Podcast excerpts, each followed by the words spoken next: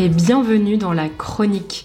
Moi, c'est Manon et chaque semaine, je vous emmène en France pour découvrir sa culture, les habitudes des Français et l'art de vivre à la française.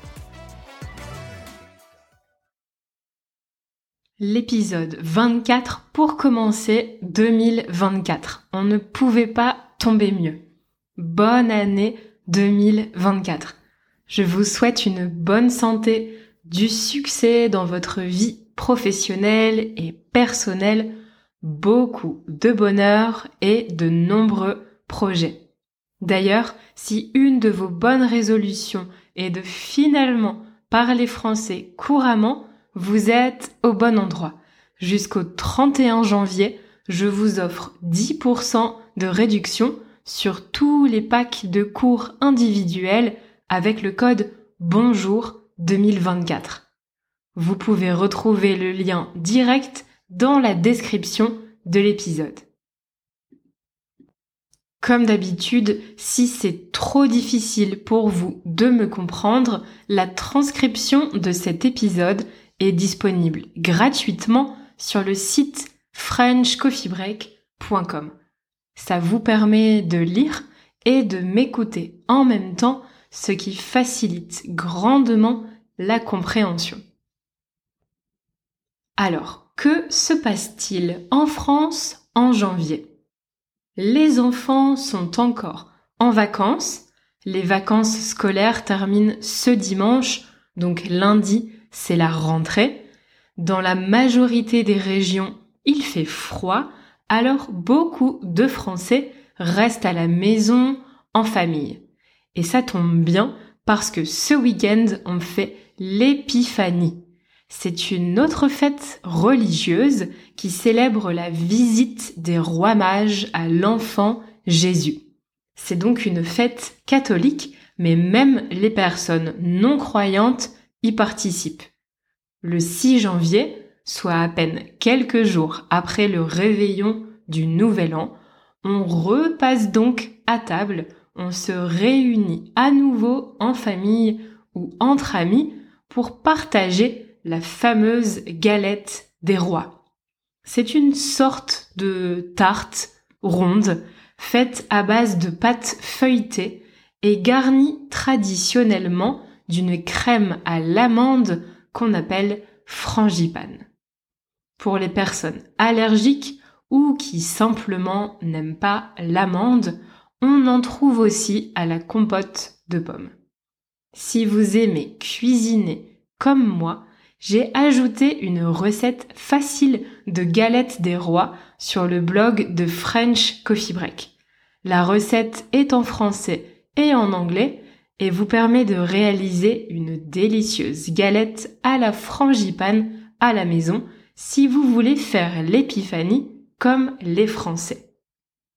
Mais la galette des rois a une autre particularité. À l'intérieur, on cache ce qu'on appelle une fève. Au moment de servir, on coupe la galette en plusieurs parts et la personne qui trouve la fève dans sa part devient le roi ou la reine.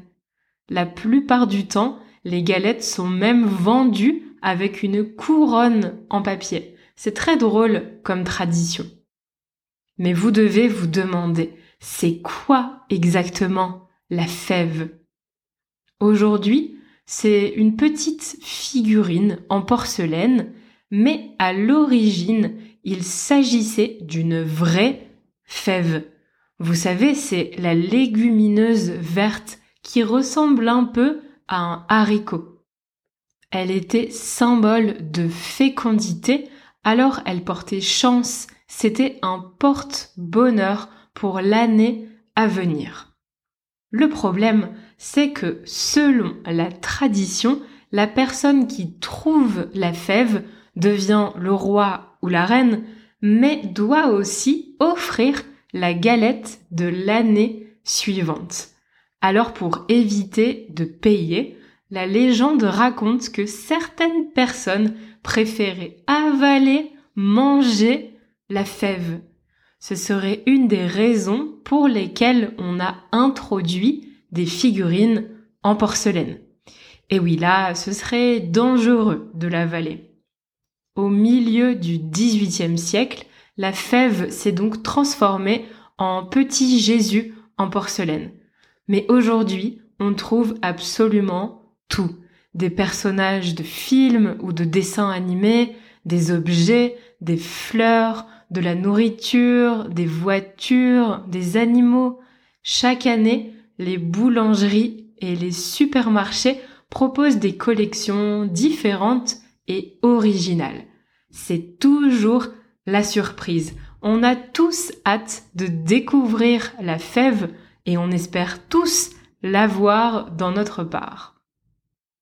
Bon, la galette des rois, ça permet de commencer l'année dans la gourmandise, mais qui dit janvier dit aussi bonne résolution et nouveaux projets. J'ai eu quelques jours de vacances entre Noël et Nouvel An, alors j'ai pris le temps de réfléchir.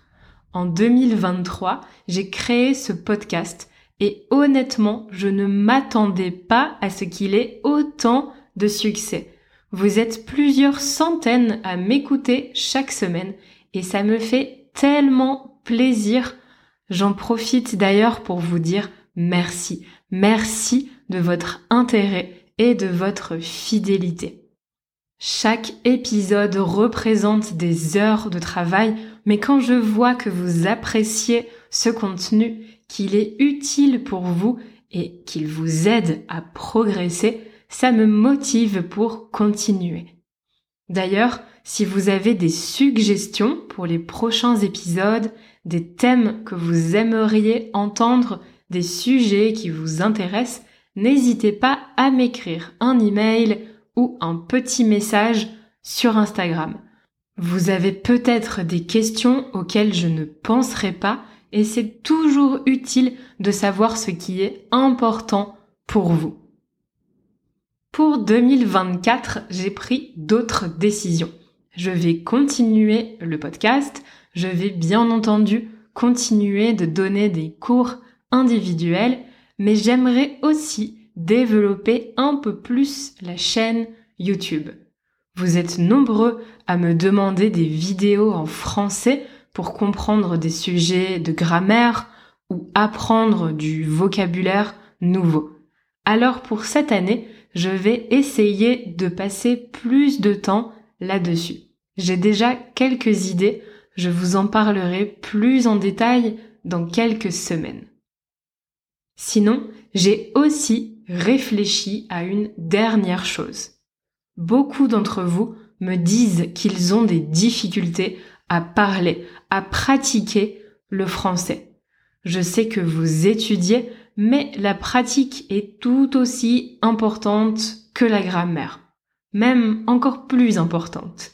C'est en pratiquant que vous allez mémoriser le vocabulaire et les structures de phrases, que vous allez construire des mécanismes qui vont vous aider à progresser. Et pour les personnes qui apprennent seules, par choix, pour une question de temps ou pour des raisons économiques, c'est difficile d'avoir des réponses à ces questions et de rencontrer d'autres personnes qui parlent français. Alors, j'ai décidé de créer une communauté en ligne. Le principe est simple. Vous vous inscrivez gratuitement et vous avez accès au Slack de French Coffee Break. Si vous ne connaissez pas, Slack, c'est un outil de messagerie qui permet de mettre en contact des personnes, un peu comme sur un forum. J'y ai créé différentes chaînes sur différents sujets comme la grammaire ou la culture. L'objectif est de répondre à vos questions sur le français, mais j'aimerais aussi que cela vous permette d'entrer en contact avec d'autres personnes pour pouvoir pratiquer, vous entraider et avancer Ça permet d'avoir des réponses, mais surtout de rester motivé. Si ça vous intéresse, je mets le lien du formulaire d'inscription dans la description de l'épisode. Il vous suffit d'indiquer votre adresse mail et je vous ajouterai directement au Slack. Ça peut aussi être un excellent complément des cours si vous prenez des cours avec moi. Bref, j'ai toujours beaucoup d'idées et de projets, mais c'est difficile de tout mettre en place. Je dois d'abord penser à ce qui serait utile pour vous, ce qui vous plairait, et ensuite fixer des priorités, car je ne peux malheureusement pas tout faire. En tout cas, je serais heureuse d'avoir votre avis. Dites-moi ce que vous pensez de toutes ces nouvelles idées. Et j'espère vous voir nombreux sur le Slack de French Coffee Break. La chronique, c'est fini pour aujourd'hui. Si vous aimez ce podcast, pensez à lui laisser 5 étoiles et à en parler avec vos amis qui apprennent le français. On se retrouve la semaine prochaine dans un nouvel épisode de la chronique. En attendant, retrouvez French Coffee Break sur les réseaux sociaux et sur YouTube pour du contenu en français au quotidien.